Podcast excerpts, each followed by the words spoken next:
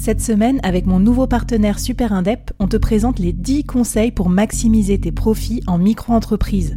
Des conseils pour maximiser tes gains, mais surtout éviter les boulettes administratives. Autant te dire que ça m'aurait plu d'avoir quelqu'un qui me donne ces conseils-là quand je me suis lancée.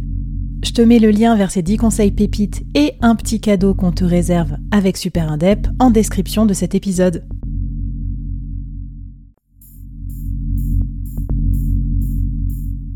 Quoi ressemblerait ton business si tu pouvais être épaulé par les meilleurs experts? Avoir un board de rêve disponible 24 heures sur 24 pour t'aider, répondre à tes questions?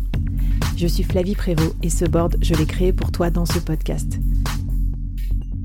Tu es dirigeant, entrepreneur, freelance ou tu vas bientôt te lancer? Ne reste pas tout seul dans ton coin. Inspire-toi des conseils des meilleurs chaque jour par ici, à mon micro. Et si tu l'oses, on te mettra au défi parce que nous, ce qu'on aime bien, c'est te faire progresser vite et bien. Alors bienvenue à toi, bienvenue dans ton board et bon épisode.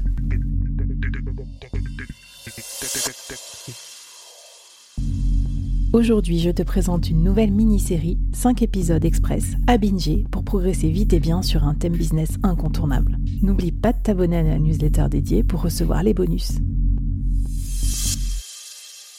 Juste avant qu'on avance sur ça, comment choisir ses partenaires et tout, est-ce que te viennent en tête euh, des idées, de, enfin des exemples de collabs euh, qui ont super bien marché, qui pourraient peut-être nous donner des idées? Ouais, bah il y en a une que j'adore, je vais bientôt les avoir dans mon podcast, c'est euh, Uber et City Scoot. Je trouve ça absolument génial en fait de la part d'Uber de faire un partenariat avec CityScoot. Euh, tu vois typiquement, qu'est-ce que nous dit Uber derrière ça? Uber en fait, il a beaucoup de compétition. L'offre, elle est tellement pléthorique qu'il se dit, là, je suis obligé de centraliser plusieurs services sur mon app pour faire un peu une application tout en un. Donc, euh, tu as Uber Eats où tu peux te faire euh, livrer de la nourriture. Et là, ils se disent, en fait, les, où est-ce qu'ils vont? Quelles sont les autres applications sur lesquelles mmh. vont nos clients types.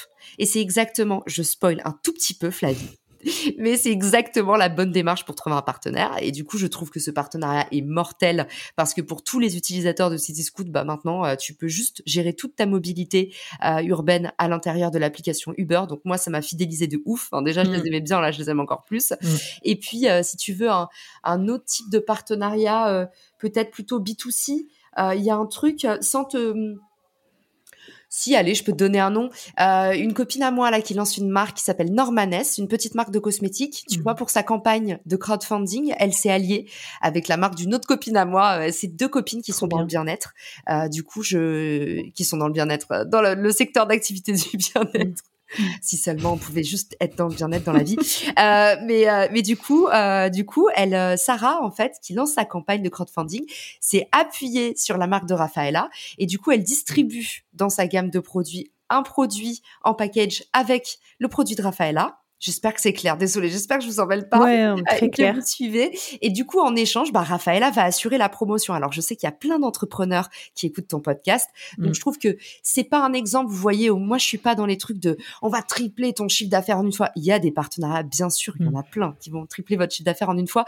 Mais voilà quelque chose d'actionnable que vous pouvez mettre en place pour lancer, par exemple, une campagne de crowdfunding au tout début de votre marque. Donc, il n'y a pas finalement, tu vois, il faut pas se laisser intimider par le partenariat. C'est juste du bon sens.